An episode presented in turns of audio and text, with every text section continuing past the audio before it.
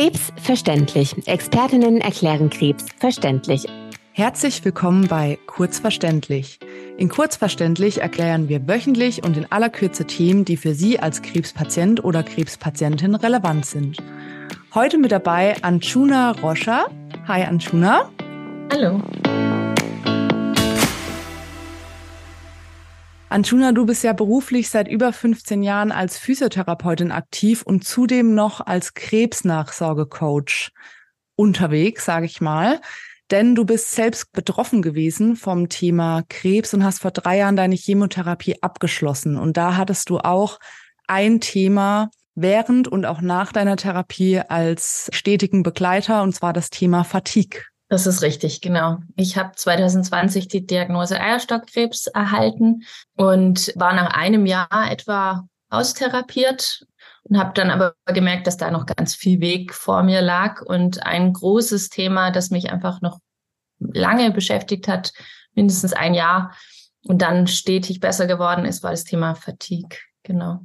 Und wie war das während deiner Therapie und auch jetzt danach? Hast du dir irgendwie mehr Support gewünscht oder gab es da überhaupt irgendwas, was du hast machen können oder warst du da komplett auf dich allein gestellt? Also in der Akutphase habe ich mich gut betreut gefühlt. Da bin ich Schritt für Schritt ja ganz viel mit den Ärzten in Kontakt gewesen und habe da immer meine Aufgaben gehabt, die ich bewältigen musste.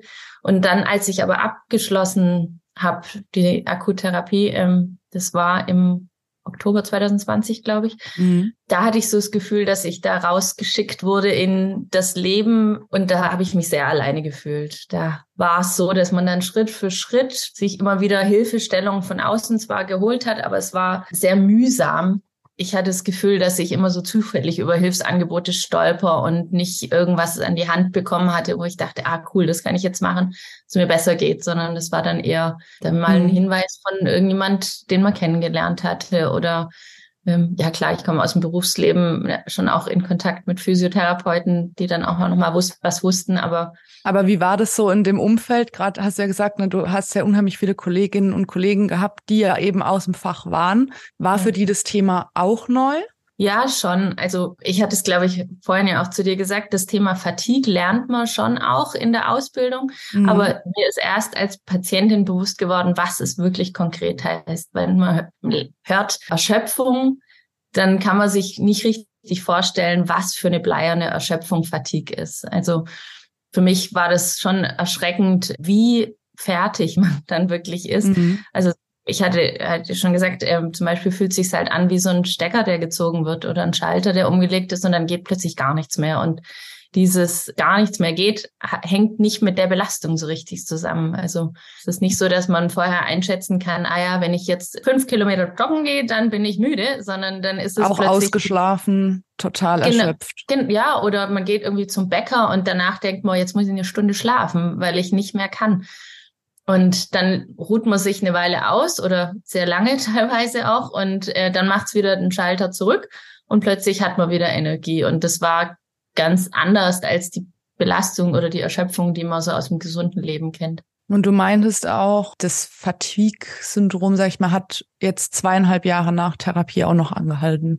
Genau, also es Ungefähr. ist immer besser geworden, definitiv. Ähm, was mir geholfen hat, ist tatsächlich einfach immer mehr in die Bewegung und Belastung reinzugehen und zwar aber auch nicht über die Grenzen. Also ich musste diese Grenze kennenlernen, was ist zu viel, dann hat es mich eher wieder zurückgeworfen.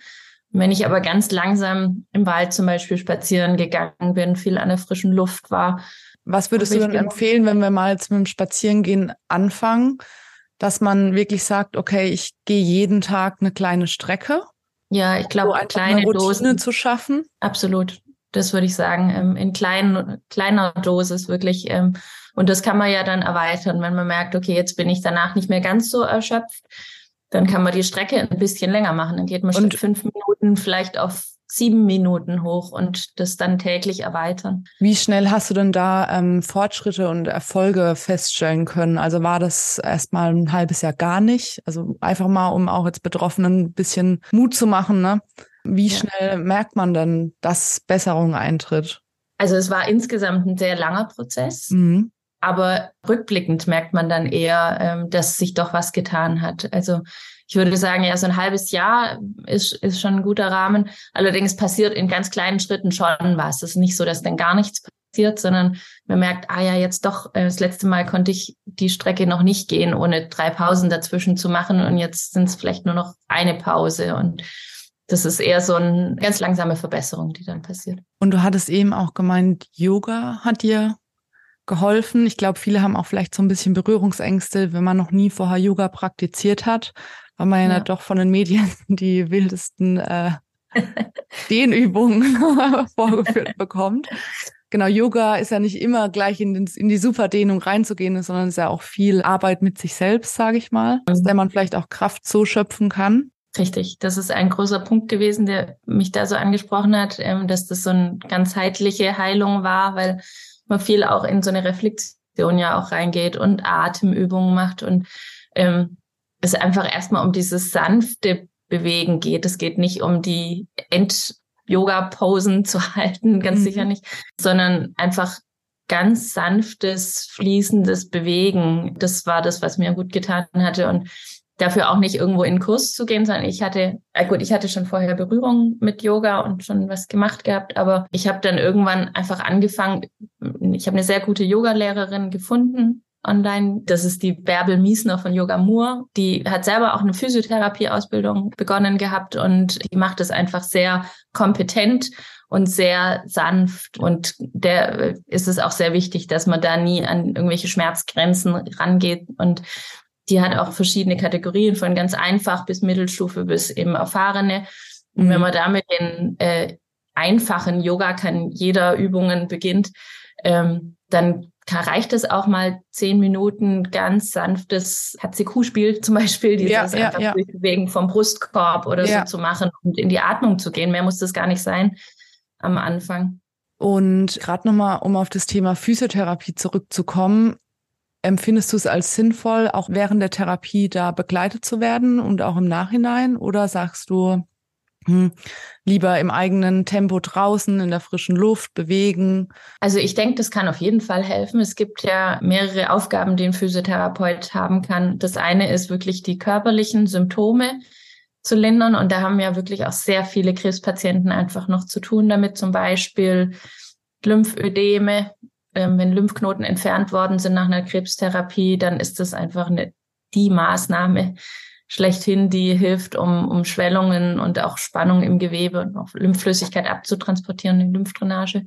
Also auch hier Aber an alle ZuhörerInnen, sprecht eure betreuende Klinik oder Praxis an, wenn ihr denkt, ja. dass ihr davon profitieren würdet. Absolut. Das war bei mir auch wirklich auch so, dass ich äh, das nicht vom Arzt proaktiv gesagt bekommen habe, mhm. sondern ich musste selber nach einem Rezept fragen, nachdem ich gemerkt habe, dass mir die Beine vor lauter Schwellung richtig wehtun. Und danach ist es besser geworden. Aber da bin ich auch lange in Therapie gewesen und dran geblieben und ich musste selber nach dem Rezept fragen. In Eigen, Eigeninitiative. In Eigeninitiative. Was ja super schade ist einfach, dass mhm. es noch nicht so ein fester, ja, ich sag's immer wieder, so ein fester Bestandteil ist. Ja, genau. Und dann so gibt's aber auch also noch so viel mehr, zum Beispiel auch Narbenbehandlungen. Da können Physiotherapeuten auch ganz toll helfen. Und eine arg verklebte Narbe, die äh, macht auch mit dem ganzen Körper einfach was, weil sich der Körper verzieht, äh, die Faszien unten drunter ähm, sind damit betroffen. Also auch eine gute Narbenbehandlung, eine Beweglichkeit, wenn ein Gelenk eingeschränkt ist, zum Beispiel nach einer Brusterkrankung kann die Schulter Beweglichkeit eingeschränkt sein. Das sind alles Sachen, wo der Physiotherapeut sehr gut helfen kann. Es hilft, jemand zu finden, der ähm, engagiert ist.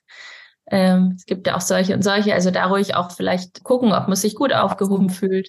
Genau. Hattest du sonst noch irgendwelche positiven Erfahrungen, auch im Bezug zum Beispiel auf Ernährung, dass du gesagt hast, okay, Ernährung liefert dem Körper Energie wenn ich äh, wenig esse, habe ich wenig Energie. Äh, sowas begünstigt vielleicht auch noch die Fatigue. Ja, den Abschlusssatz vorhin hatte ich die Überleitung noch nicht hingekriegt.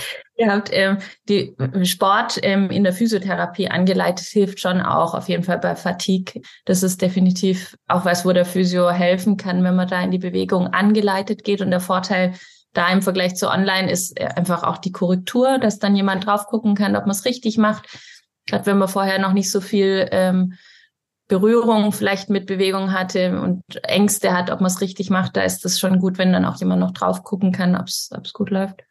Genau. Und Ernährung, ähm, da hatte ich in der Reha ein paar gute Impulse bekommen. Das fand ich als Einstieg gut und ich selber ähm, habe mich einfach ganz arg mit dem Thema beschäftigt. Also das ist ja ein sehr allübergreifendes Thema Krebs und ähm, da ging die Ernährung schon mit rein. Aber auch da, das hatte ich einen Schritt für Schritt. Da gab es niemand, der jetzt sagt, so du musst das und das ändern, sondern Schritt für Schritt habe ich selber versucht, viel zu verändern und gesunde Ernährung hat definitiv die Energie auch wieder verbessert. Dass ähm, wenn ich Sachen gegessen habe, die ähm, mir Kraft geben in dem Sinne, dass ja, sie ja. Äh, ja einen nicht runterziehen und man sich schwerer fühlt, sondern man einfach gut ist, ging es mir auch immer besser. Anjuna, vielen, vielen Dank, dass du als Betroffene von deiner Erfahrung erzählt hast und auch, wie du mit dem Thema umgegangen bist. Ich möchte noch mal kurz auf deine Webseite ähm, aufmerksam machen, anchuna-roscher.de. Du hast aber auch noch ein Instagram-Profil. Der heißt Beyond Cancer 0711, weil meine Praxis in Stuttgart ist. Vielen, vielen Dank. Dann hören wir uns hoffentlich in noch weiteren Folgen. Ich wünsche dir einen schönen Tag. Ja, dann war es das mit Kurzverständlich. Allen Zuhörerinnen noch eine schöne Woche. Tschüss.